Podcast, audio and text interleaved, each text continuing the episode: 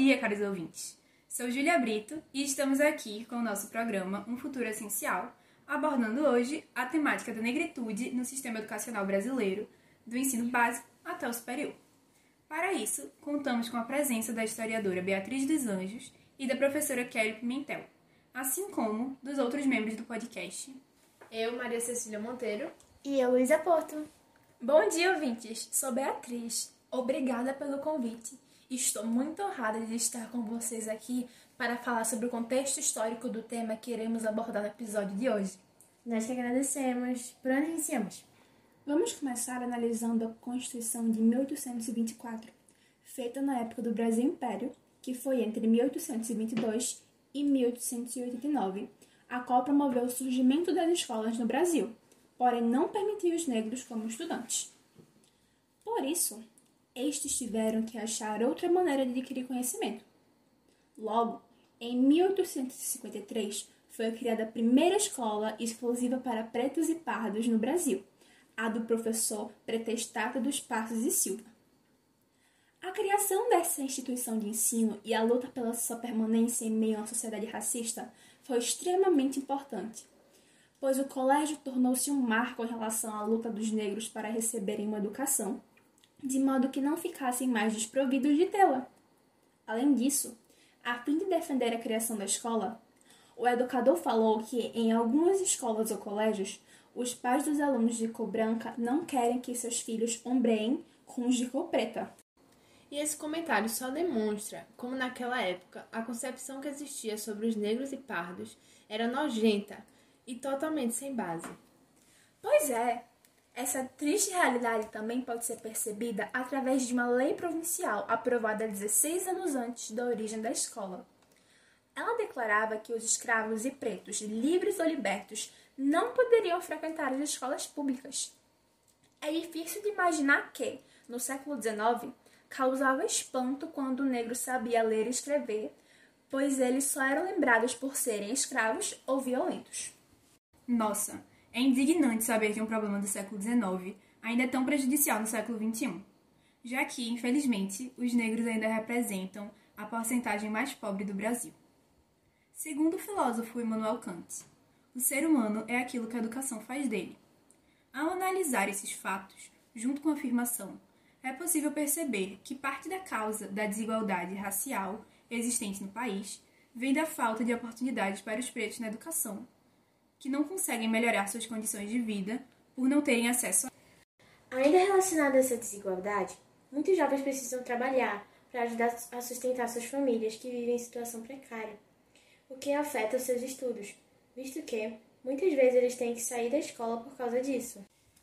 Essa triste realidade pode ser confirmada por dados do IBGE, os quais afirmam que cerca de 70% das pessoas que não terminaram a escola no ano de 2020 são pretas ou pardas. Logo, a possibilidade de uma mudança no cenário do país só diminui, comprovando a necessidade de uma atitude imediata do governo. E se formos analisar as consequências que essa falta de ensino igualitário causa na sociedade, podemos chegar em diversas conclusões. Primeiramente, que o menor acesso à educação, juntamente com a falta de apoio de outras áreas, estão diretamente relacionadas com os graves índices de vulnerabilidade entre a população negra. Para vocês terem ideia, transformando-se em números hoje, eles são 64% da população carcerária, 76% dos mais pobres e também, sua grande maioria, das vítimas de homicídio. Como meu professor da Faculdade Zumbi dos Palmares, José Vicente, pontuou, o racismo tem de ser passado a limpo, tem de ser conhecido, debatido e combatido. É só com o conhecimento de suas consequências que poderemos construir uma sociedade em que a dignidade da pessoa humana seja respeitada pelo Estado e por todos os brasileiros. E isso é um exemplo claro e prático de como devemos desenvolver nossas vidas como sociedade. Todos esses dados nos alertam da urgência no desenvolvimento de políticas públicas voltadas para a população negra, de forma a democratizar o acesso a serviços públicos e oportunidades que lhes são tiradas desde a infância, como já vimos. Nossa discussão está muito boa. Agora vamos chamar a última convidada, Kelly Pimentel, para responder algumas perguntas. Olá, eu sou a professora Kelly Pimentel, sou formada em Letras pela Universidade Federal de Pernambuco, leciono língua portuguesa no Colégio Equipe, em algumas outras escolas de Recife e né, já estou no Colégio Equipe há 11 anos. Quem gostaria de começar? Eu gostaria de fazer uma pergunta. Em sua vida acadêmica como aluna, lembra de ter tido professores negros? Gente, ao longo da minha vida acadêmica, eu tive poucos professores negros. Isso é bem verdade, tá?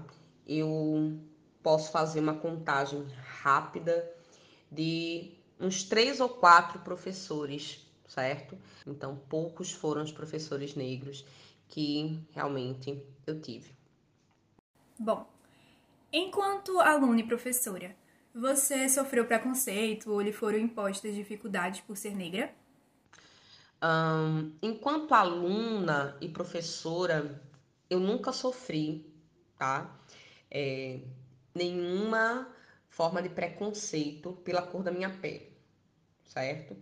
Isso é uma coisa que, inclusive, eu sou muito grata.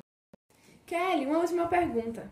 Há uma lei, número 10.639, a qual só foi posta em prática em 2003, que obriga todos os institutos de educação brasileira a incluírem no ensino a temática História e Cultura Afro-Brasileira. Gostaríamos de saber se, na sua época dos estudos, antes de 2003, a senhora estudou a história negra e a escravidão. Caso sim, o assunto foi aprofundado ou apenas superficial? Eu concluí o meu ensino médio em 2001.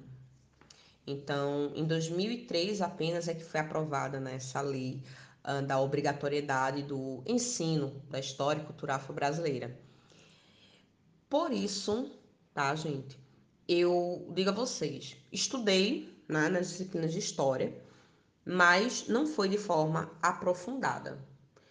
Eu digo a vocês que eu aprendi muito mais depois estudando, debatendo com colegas, fazendo aulas interdisciplinares, pegando materiais para poder conhecer mais essa cultura. Aprendi muita coisa na faculdade também porque me interessei pelo ramo, mas veja, não foi na escola, tá? Isso, por exemplo, numa aula de língua portuguesa, era pouquíssimo abordado dentro dessa é, influência. Falava-se, né, na aula, por exemplo, de ortografia, mas não se detalhava, não é?